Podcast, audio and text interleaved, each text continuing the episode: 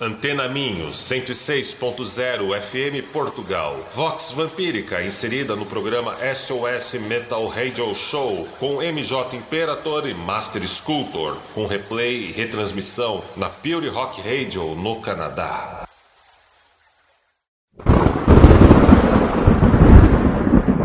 Estamos sob o longo e aveludado manto negro da noite.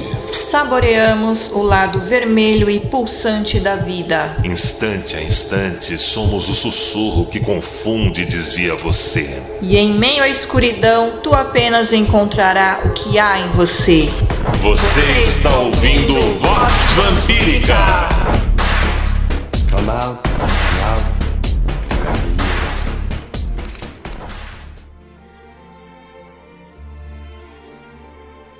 Filhos e filhas do Selvagem Jardim, bem-vindos a mais uma edição da Vox Vampírica. Boa noite, boa madrugada a todos vocês de Portugal e arredores. Eu sou o Lorde A. Muito boa noite, eu sou a Chendra. E nesta edição da Vox Vampírica, escolhemos falar sobre a ira. Ira é um dano de cognição, mas também é um pecado capital interessantíssimo, uma fonte de poder, uma fonte de força força e uma fonte de alienação sem precedentes. A ira é interessante porque, antes de mais nada, ela é sempre moralmente justificável para quem a sente, para quem a experimenta e para quem a exerce. A ira é um estreitamento da vida afetiva. A ira é a única coisa. A ira se vê muitíssimo embaçada como a única coisa que exista no mundo que não seja o fato que você tem sempre razão. E nesses tempos que envolvem essa essa última semana, eu acho importante trazermos esse debate, essa conversa, esse diálogo sobre a ira, pois são tempos que estamos assistindo no hemisfério norte, nos Estados Unidos, um momento de grande ira e de uma grande explosão forte como um vulcão, motivada pela ira. Vemos também na América do Sul em nosso país, o Brasil, diversas ações movidas com pelo sentimento de ira. Basicamente, a ira funciona com um foco foco, uma motivação, que consiste que nada merece ser pensado duas vezes. Você tem convicção absoluta, você tem uma certeza inexorável, você tem aquele momento onde a sua percepção é extremamente estreita, uma percepção afetiva, onde o alvo merece ser o alvo da sua ira. Ele faz por merecer. Você tem razão demais e você já não se questiona mais e será que é justo ou será que é injusta essa forma como eu exerço a minha razão. É aquela coisa, né? Você acha que tem razão demais e até mesmo perde a razão, muitas vezes. Você não tem. A ira cega as pessoas. A ira cega e a ira leva aos atos mais complicados, selvagens, primitivos. Enquanto outros pecados, como a luxúria, é causada por tudo aquilo que dá prazer, que é gostoso sensorialmente, a vaidade tem um pouco da vergonha de se assumir o próprio vazio, a própria falta, a própria insuficiência e logo você faz tudo para fugir disso, culpando terceiros. A inveja sempre se dirige a uma outra pessoa, alguém que sempre é melhor que o invejoso. A ira não, ela já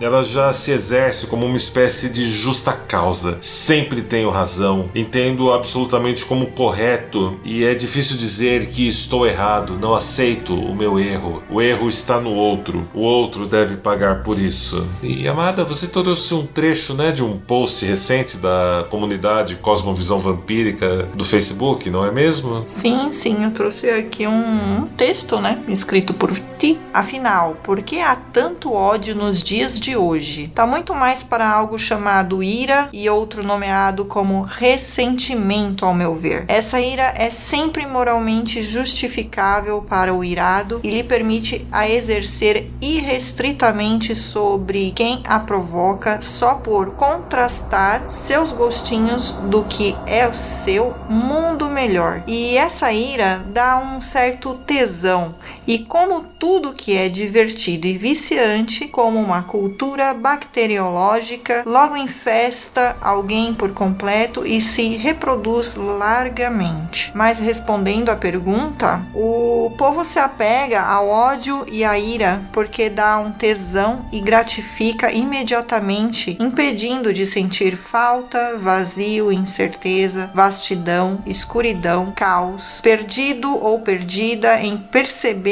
como se é insuficiente no mundo de sinalizadores de virtudes. Aliás, um desses já são um painel de LEDs do tamanho de um prédio de virtudes, não é mesmo? Ah, sim, vemos muitos desses pelas redes sociais brasileiras, principalmente. Ninguém quer lidar com a própria fome de alma ou sede de espírito, e sim colocar isso nas mãos de algo ou de alguém que lhe autorize sentir a ira e receber o tesão que vem dela. São réis amadores e amadoras nas artes e no ofício sem nome, meus nobres ouvintes. Os gnósticos ah, os Sempre gnósticos. os gnósticos lhes taxariam de ílicos e não estariam errados. Quem escolhe ser o que esperam e cobram que venha a ser sujeito ou submisso a tais parâmetros deve arcar com fazer de conta que assim não mais sentirá falta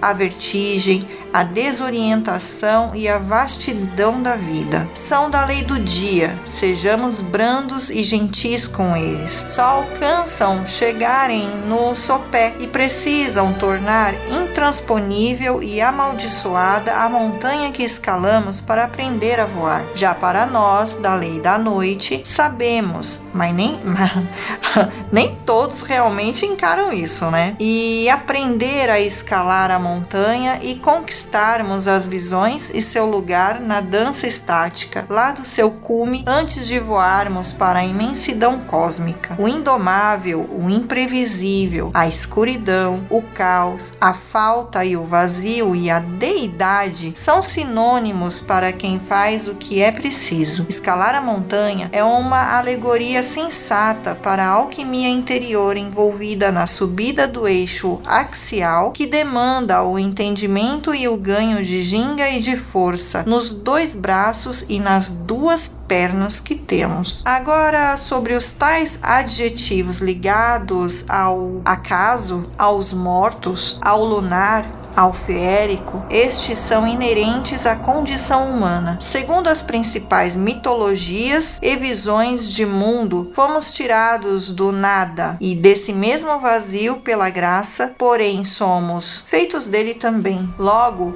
ele está alegoricamente em nosso DNA e convém aprender a viver com cada um deles, mesmo sabendo que talvez só façamos de conta que realmente os entendemos. Esse trecho é do livro Codex Strigoi, volume 7, que o meu amado Lorde escreveu. Enquanto refletimos sobre isso, um bloco musical.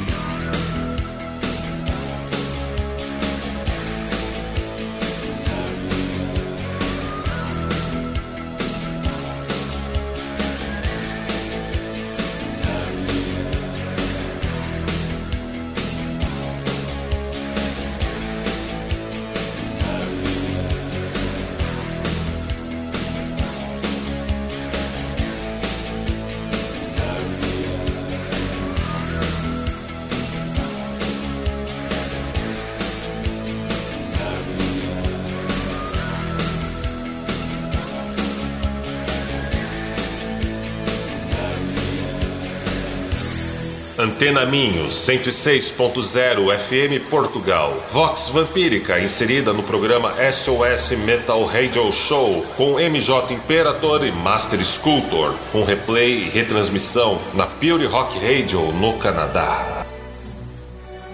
Ouviu Bauhaus com King Volcano, Poesia Noah fazendo cover de Sisters of Mercy tocando Marian.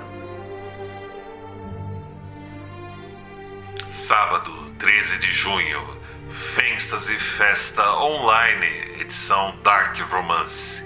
Prepare-se para uma noite de encantos, romances sombrios, boa música, atrações especiais que você poderá curtir em uma plataforma de vídeo exclusiva, onde pode conversar em tempo real através de recursos de vídeo e também de chat com vampiros, vampiras pessoas afins e apreciadores de todo esse universo ao redor do mundo.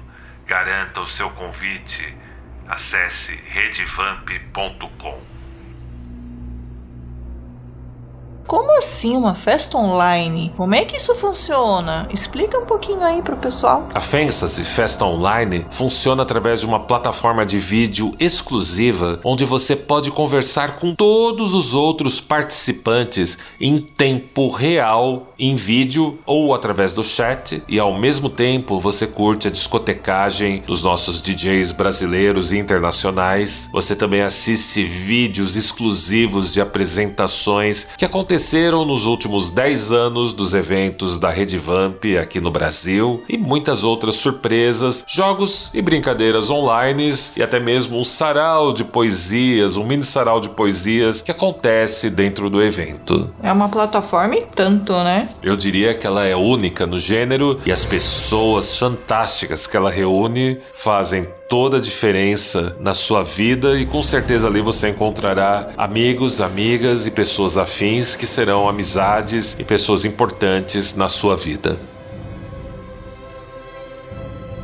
Ah, meus nobres amigos e amigas. Certamente hoje falamos sobre ira, um tema bastante quente, um tema bastante intenso. Sobre a ira, ela sempre anda perto de uma justificativa moral, mas essa justificativa moral e o que a impulsiona é algo que se perde nesse processo porque todo irado quer continuar irado, ele não quer resolver, ele quer apenas continuar vivendo aquele cume, aquele pico de energia, aquele tesão sente de estar naquele estado. A ira é sempre justificada moralmente. O irado sempre quer ter a razão, sempre quer ter a palavra final. Como dizia o escritor brasileiro Nelson Rodrigues, quem sou eu sem minhas duas ou três ideias fixas na cabeça todos os dias? A ira carrega a justificativa do estado onde ela expressa uma justiça desmedida. Ela representa o estreitamento e nega toda e qualquer possível possibilidade de se haver uma razão quando ela está presente. O, o irado vê o seu oponente, o seu alvo como algo monstruoso, destituído de qualquer humanidade. A própria vida, o coletivo, nada passa a valer a pena. Amado, mas eu tenho uma pergunta. O irado realmente enxerga o alvo? O irado realmente enxerga aquele objetivo? Ou ele tá correndo atrás do próprio rabo e enxergando a ele mesmo? Esse é um ponto, esse é um ponto ótimo, né, meu amor? Porque o irado, de fato, se a gente falar dos gnósticos, Sempre os gnósticos. certamente ele está vendo, ele se perdeu. Ele vê o próprio reflexo. Ele está vendo ele mesmo. Só que como ele está vendo um próprio reflexo, tal como um narciso invertido, ele não está vendo o outro. Ele está enxergando ele mesmo e brigando com ele mesmo, surtando com ele mesmo e tentando se manter o máximo possível naquele estado para evadir fugir da sensação de falta, do vazio, da escuridão, da fome de alma, da sede de espírito, do caos. Ele está fugindo de tudo aquilo que lhe incomoda, tudo aquilo que pode lhe perturbar e lhe roubar daquele sentimento de tesão que ele está enquanto está experimentando aquilo. É por isso que as pessoas gostam de ficarem iradas, é por isso que no Brasil enfrentamos a cultura da fake news, onde as duas polaridades políticas todos os dias brigam em grupos de WhatsApp com a própria família só para dizerem primeiro uma notícia, ainda sabendo que aquela notícia é falsa, mas só pelo prazer de exercer a sua ira e ofender alguém que lhe contrasta no próprio seio familiar, no próprio ambiente de trabalho, em outros lugares. Tal como uma cultura de torcidas organizadas disputando uma ilusória supremacia. Ninguém está ali torcendo pelo time, todos estão ali para poderem brigar e usando aquilo como a desculpa. Podemos pontuar que isso também é um um certo egocentrismo, né? No mínimo, no mínimo, minha amada. Vamos chamar um bloco musical e na volta vamos falar sobre Clifotes, sobre ira e sobre o fogo do inferno.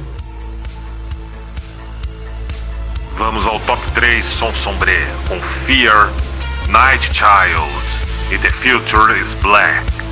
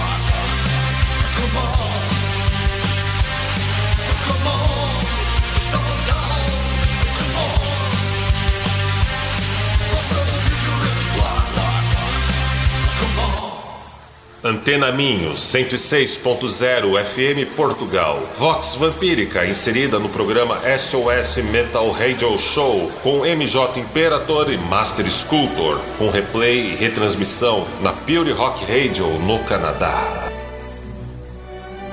Ouviram o top 3 Som Sombré com Fear, Night Child If the Future is Black.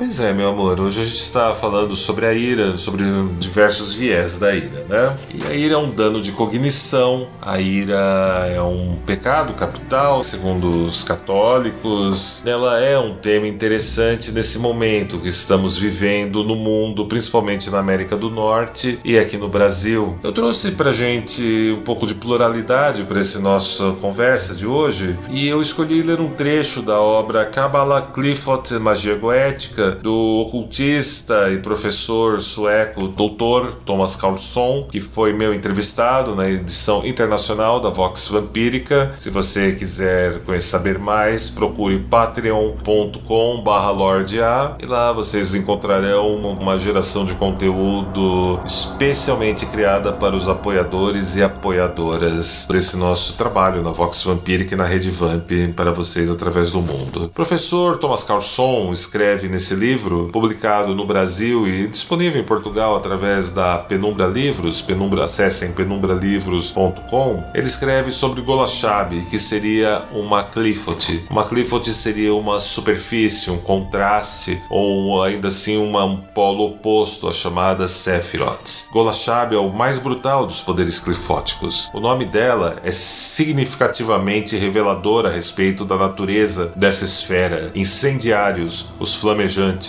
o vulcão ou aqueles que queimam com fogo.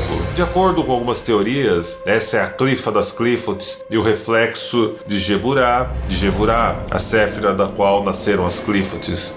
Jevurá é a força imperativa, punitiva, que nos mitos é comparada ao fogo dos infernos. Jevurá é a ira de Deus, que inspira medo nos pios. É o aspecto punitivo de Deus e da árvore da vida. Alguns afirmam que as Clifotes são a punição de Deus. As Clifotes são o caos e as assombrações que Deus envia para o homem desobediente. Muitos cabalistas afirmam que a ira de Deus criou uma rachadura na criação e que a ira que escapou por ela causou as Clifotes. A teoria mais comum a respeito de Gevura e Golashab é que a árvore da vida consiste de um equilíbrio entre a misericórdia de Deus, na forma da Séfira Hesed, também chamada de Gêdula, e a sua severidade, Gevura. Os lados sombrios dessa Sephiroth contêm essas funções em uma forma desequilibrada. O antipolo desequilibrado de Hesed, portanto, corresponde a uma falta de limitação, e o lado obscuro de Gevura corresponde à falta de misericórdia discórdia, luxúria e sofrimento. Pertence ao plano mental e a um dos polos através dos quais Tagirion, ou o Sol Negro, opera. Tagirion representa o Self e a iluminação obscura. Tagirion é a personalidade ou o Self total que opera na existência através de uma cooperação completa entre força, visão e ação. Visio, viris, actio. Os dois polos do plano mental são luxúria e sofrimento. O fator da luxúria pertence a Resede e do sofrimento, a gêvora. Eles são organizados em uma estrutura especial e adotam determinados princípios, tais como a misericórdia e a severidade de Deus. As Sephiroths operam dentro de um cosmos organizado, ilustrado pela árvore da vida. As contrapartes clifóticas da luxúria e do sofrimento não existem dentro dessas estruturas, mas operam no caos. Aqui elas são, de forma ampla, intercambiáveis, de forma que luxúria vira sofrimento e sofrimento se transforma em luxúria. Entende aquilo que eu falava sobre ira e tesão? Sim. Do que a gente compartilhava logo no começo. Podemos encontrar uma espécie de complexo sadomasoquista nessas duas Clifotes, na qual elas duas representam simultaneamente luxúria e sofrimento. Quem nunca sofreu pelos desejos não realizados ou ainda pelos desejos realizados? Atração e repulsão, sexo e morte. Essas duas Cliffords são regidas por governantes demoníacos que frequentemente estão associados a alguns nomes bastante centrais da missa negra original. Golachab e Asmodeus representam o fogo violento, revolução e rebeldia. Essa Clifa corresponde a Marte, o planeta da guerra. Ela rompe vínculos matrimoniais e inspira promiscuidade. O magista que alcança tal lugar aprende a controlar e inverter experiências de luxúria e sofrimento de uma forma que rompe as estruturas sefiróticas. Ela é associada às forças extremamente violentas e perigosas, e os rituais mais brutais de maldição vêm dessa esfera. Adeptos que estejam trabalhando com ela podem usar determinadas cerimônias de fogo, andar sobre brasas ou ingerir carvões em brasas, ou ritos sadomasoquistas especiais que permitem-lhes contactar região de poder extremamente sombrio. Luxúria e sofrimento, ira e tesão. Temos aí uma combinação extremamente perigosa e extremamente ativa nesses dias que seguem no hemisfério norte e aqui em nosso país. Vamos com mais um bloco musical para aliviar um pouco? É bom, né? Porque essa, esse bloco aqui foi bem tenso. De fato, foi.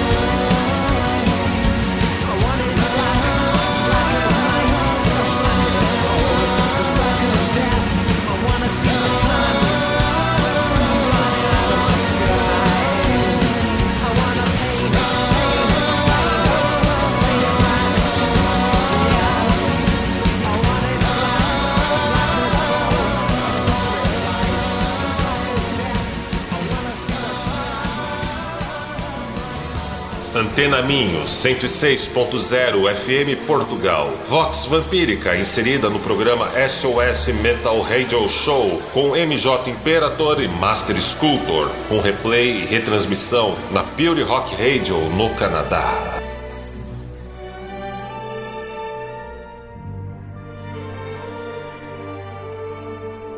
Ouviram Cry Little Sister, clássico de The Lost Boys, com Gerard McCann. E também Incubus Succubus da Inglaterra com Painted Black, cover de Rolling Stones. Pois é, Amara, enquanto rolava música, a gente ficava, estávamos aqui prazeando no estúdio da Vamp Tower, né? A Vamp Tower é um sobrado com mais de 100 anos que nós compramos, reformamos aqui no Brasil e transformamos no nosso lar. E aqui em nosso estúdio temos, dividimos nosso, nossa morada com cinco gatos, né? E você estava me contando que em 2006 você assistiu uma novela portuguesa chamada Vingança. Diogo Morgado. Diogo Morgado. Diogo Morgado e um senhor elenco de atores maravilhosos, assim. Inclusive, tô assistindo de novo essa novela, que ela tá liberada no YouTube. E estou matando a saudade. que eu gostei muito da trama dessa novela. E você falando de ira, de toda essa coisa e tudo isso que a gente está vivenciando atualmente, né? Isso me fez lembrar o protagonista, né, da trama da novela, que é o Santiago Medina. Ele foi tomado por uma ira imensa. Depois de sofrer uma grande injustiça, né? É, depois de tanto sofrimento, né, que o bichinho acabou passando. Sim, é uma releitura, mas eu vou só acelerar, né? Mas é uma releitura do romance Conde de Monte Cristo, de Alexandre Dumas. Total, total. E o personagem, esse personagem dele passa a usar o, o codinome de Alexandre Dumas durante o transcorrer da trama. Sim, é uma novela incrível e, e retrata justamente é, bem explícito esse, essa coisa da ira, da, da revolta, aquela vingança, aquela, aquela cegueira de querer atingir um objetivo e ter aquele alvo e esquecer do amor que ele sente pela Laura, que no caso é par romântico com ele. Aí tem aquela trama toda. Ah, é uma novela fantástica. Eu, eu adoro essa novela. E sim, o personagem fica tomado por tudo isso e ele esquece de tudo, né?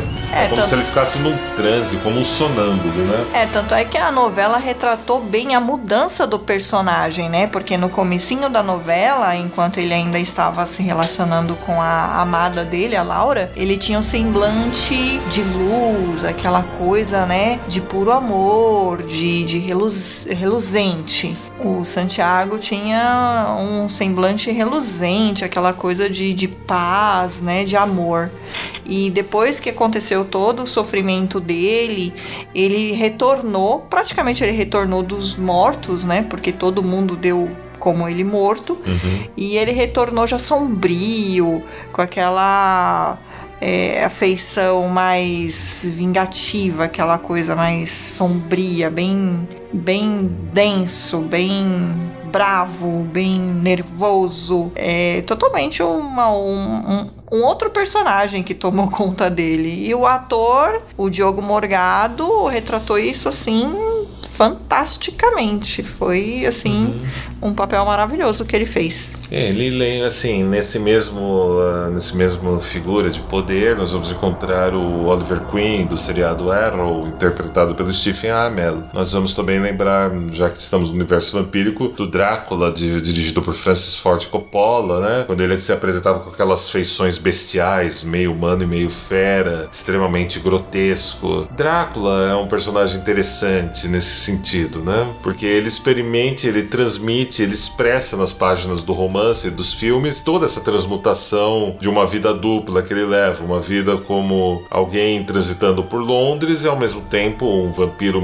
centenário com uma sede de sangue, um plano de dominação para, to para tudo e para todos e ao mesmo tempo em busca da sua amada. A gente tem um pouco disso e a gente entra muito nessa história de luxúria e sofrimento e há também, apesar de tudo, há um filósofo brasileiro meu nobre amigo Luiz Felipe Pondé, ele pontua que a ira, enquanto um dos pecados, faz um apontamento que há uma, há uma saída para a ira, há uma saída para o irado. Porém, ela é extremamente delicada. Primeiro, porque quem está nesse estado de ira gosta de sangue. E o populacho sempre preferiu o sangue ao perdão. As massas não suportam perdão, querem ver sofrimento e punição. Sempre é algo em torno de luxúria, sofrimento e punição. Porém, o sábio filósofo pontua que para o irado é preciso sair da posição de quem odeia para o que perdoa. Perdoa mesmo mesmo considerando que o que ele está a ira que ele está sentindo é justificada, mas ele consegue se dar ao luxo de, do perdão. E talvez para a pessoa que é o alvo dessa ira ou talvez esse perdão, isso só funcionará se o perdoado sabe que não merece tal perdão. Perdoado jamais pode pensar ou em qualquer instante ter tido a impressão que ele mereceria aquele perdão. Talvez esta seja uma resposta ainda que complexa, a resposta derradeira para todos que enfrentam e estão vivendo momentos de ira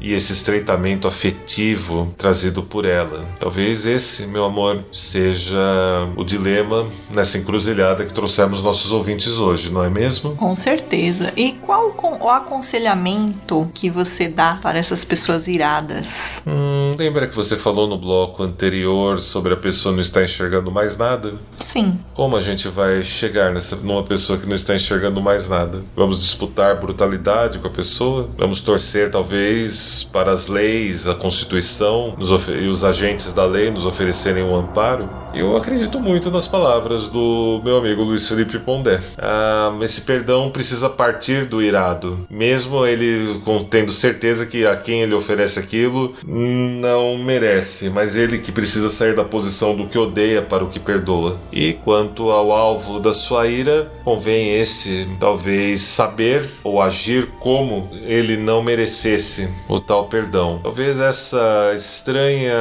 paradoxal mecânica seja ainda ofereça um olhar de esperança. Ainda assim, tudo que vem da ira extrema e da fúria causa danos por um espaço de tempo, mas eu gosto de pensar, eu gosto de pontuar que aquilo que realmente permanece, permanece pelo amor. O grande guerreiro não é aquele que entra no campo com ira. Já diziam os gladiadores para Caio Júlio César: ira et morte. Ira é morte.